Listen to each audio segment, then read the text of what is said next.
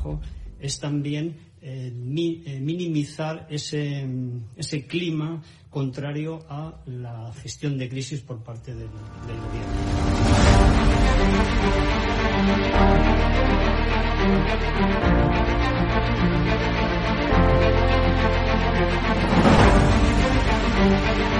Van a garantizar, como digo, de inmediato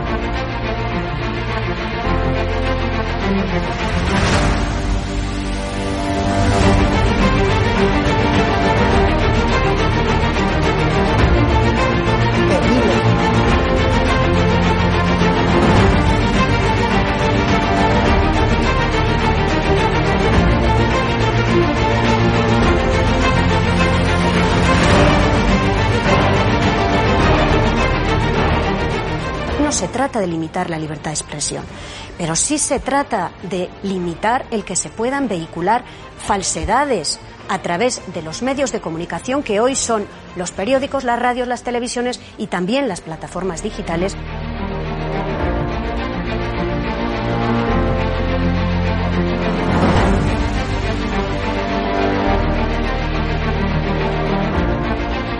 Cuando los comunistas han tenido éxito en momentos de excepcionalidad, en momentos de crisis.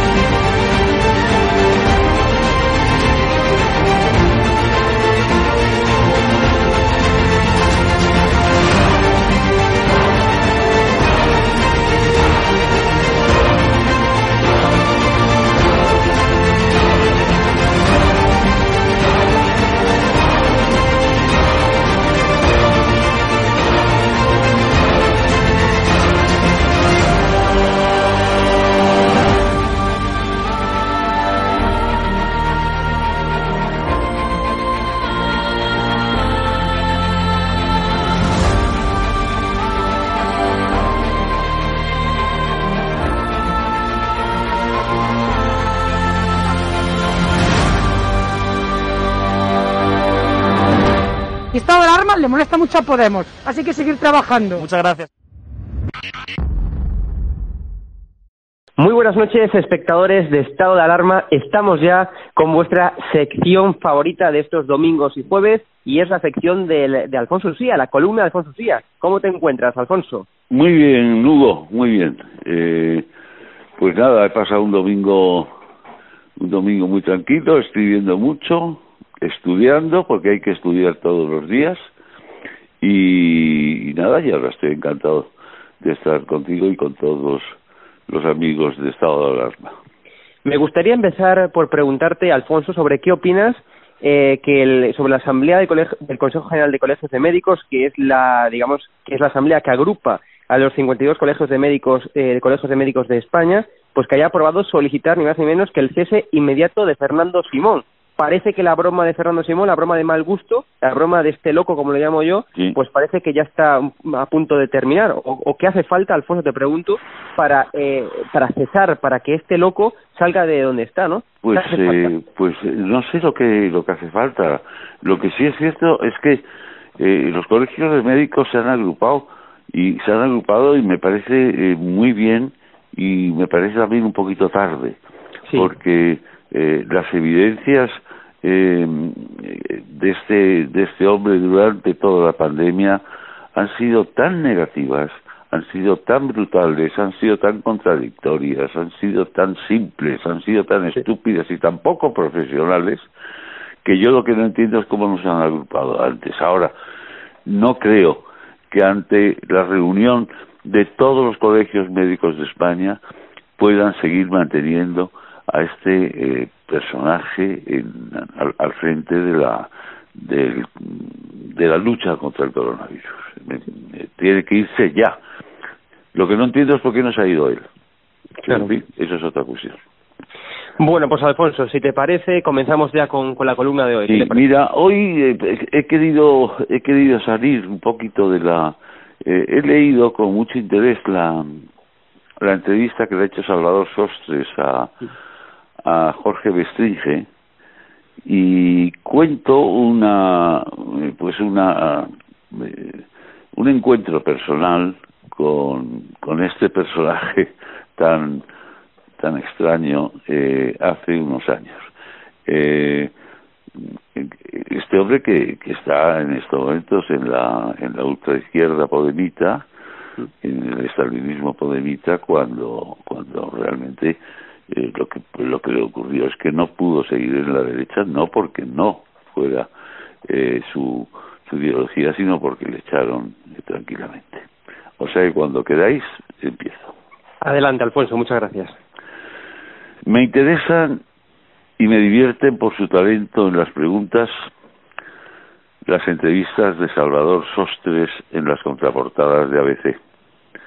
En esta ocasión el entrevistado es Jorge Bestringe, el antaño secretario general de Alianza Popular con Fraga, y hoy podemita y padre putativo, según él mismo reconoce, de Pablo Iglesias. Bestringe pretende hacernos creer que se cayó del caballo, como San Pablo, y que a causa del golpe se hizo de izquierdas, muy de izquierdas, de la más extrema izquierda. Sueña con su hijo putativo en la jefatura del Estado, no en la presidencia del gobierno, en la jefatura del Estado. Y no fue así. Bestringe terminó en el vertedero podemita porque no le dejaron seguir siendo de derechas e incluso de la extrema derecha nazi a la que perteneció. Cuando se fue del PP y mantuvo su escaño, quiso pactar con Adolfo Suárez, que le dijo que no, que estaba cansado de tanto parchear y tanto pito. Una tarde, un grupo de amigos recibimos la llamada de Mario Conde. Nos invitaba a cenar a su casa. El grupo lo formaron el matrimonio Mingote, el matrimonio Cammani, el matrimonio Estampa, José María, y el matrimonio Usía, y aceptamos la invitación del matrimonio Conde. Pero al llegar a la casa, creo recordar que en la calle Triana de Madrid nos esperaba otro matrimonio de sorpresa, el compuesto por Jorge Bestringe y en aquel momento María Vidaurreta. No hizo falta que Conde nos presentara. En el transcurso de aquella cena, Bestringe creyó estar rodeado de sus alumnos más ingeniosos y nos explicó sus planes. Más que ingeniosos, yo diría que ingenuos. La creación de un partido liberal socialdemócrata que cubriera el vacío de la UCD y el fracasado CDS posterior. Mario Conde sería el principal financiero de la operación y ya tenía prometidos y apalabrados 50 millones de pesetas para dárselos a Bestringe. No soy de escribir diarios, pero aún vivimos seis asistentes a la cena. Mario Conde, María Vidaurreta, el matrimonio Usía, Jorge Bestringe e Isabel Mingote. Dejo a Isabel Mingote en último lugar porque en su diario que ella llenaba puntualmente todos los días dejó escritos los pormenores de la reunión, testigo fundamental. Nos propuso Bestringe que apoyáramos en nuestros artículos y dibujos y en el ámbito judicial, refiriéndose a Estampa, a este nuevo partido que pretendía liderar él, mandar en él y sobrevivir políticamente gracias a él. Mario Conde, inteligente, se dio cuenta y no abrió la boca mientras le desmontamos el negocio. Cuando abandonamos la casa de los condes, dejamos a un financiero escéptico y nada entregado, a un Bestringe sin habla y a una esposa con lágrimas en los ojos. Pero Bestringe tuvo que olvidarse de los 50 millones de pesetas de Mario Conde y abandonar su ilusión de liderar otro partido político más escorado a la derecha que a la izquierda. Entonces llamó a Alfonso Guerra, se hizo del PSOE, si bien Alfonso Guerra tardó en responderle y admitirlo. Bestringe inició su vertiginosa carrera hacia el abismo en una izquierda que no le respetaba y en la que se sentía absolutamente ninguneado.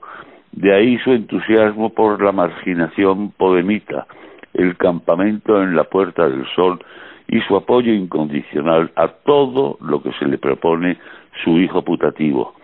Nacido en el norte de África, se siente más marroquí que español y al modo de Dina arremete contra la corona de España y pasa por alto la de Mohamed VI. Pone en boca de Fraga reflexiones suyas, visita a Puigdemont, anuncia una guerra civil en Francia y asegura que se fue de la derecha porque era muy española y se creía la dueña del cotarro y no bestringe. Usted se marchó de la derecha, del centro, del conservadurismo o del liberalismo español porque le falló al final un financiero engañado. Y al cabo de los años me considero muy orgulloso de haber contribuido a que usted se halle en su actual situación, millonario en la vida y la economía inmobiliaria y mendigo en el prestigio político. Menos lobos, don Jorge. Bueno, pues muchas gracias, Alfonso. Brillante columna y nos vemos ya el jueves que viene. ¿Qué le parece? Muchas gracias, Hugo. Te espero. Un abrazo. Perfecto. Un abrazo. Un buen domingo.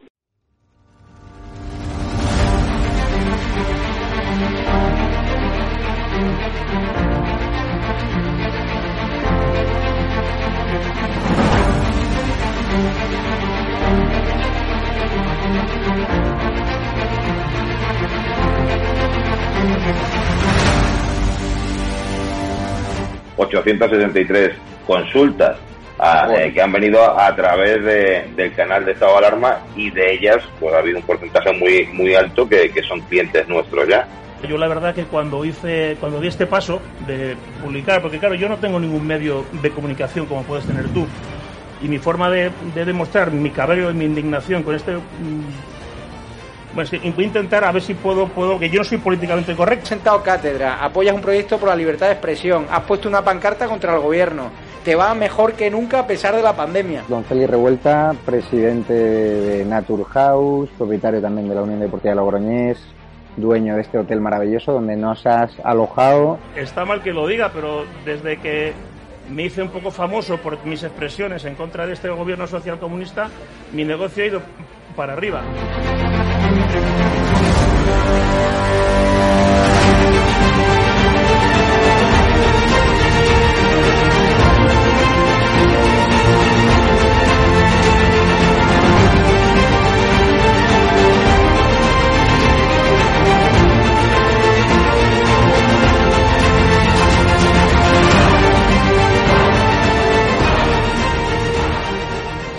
Necesitamos empresarios valientes como tú que quieran dar a conocer sus productos y que quieran, a su vez, defender la libertad con un proyecto como estado de alarma, el mejor lugar para anunciar tus productos o servicios. No hemos tenido ningún problema desde que estamos en estado de alarma ni por estado de alarma y ha sido totalmente beneficioso. Te lo agradezco de corazón porque hacen falta más empresarios como usted que apuesten por proyectos socialistas, por la libertad de expresión y por alojar por la libertad. a personas con independencia de su ideología. Es que aquí puede venir quien quiera. Apóyanos porque merecerá la pena y juntos llegaremos muy lejos.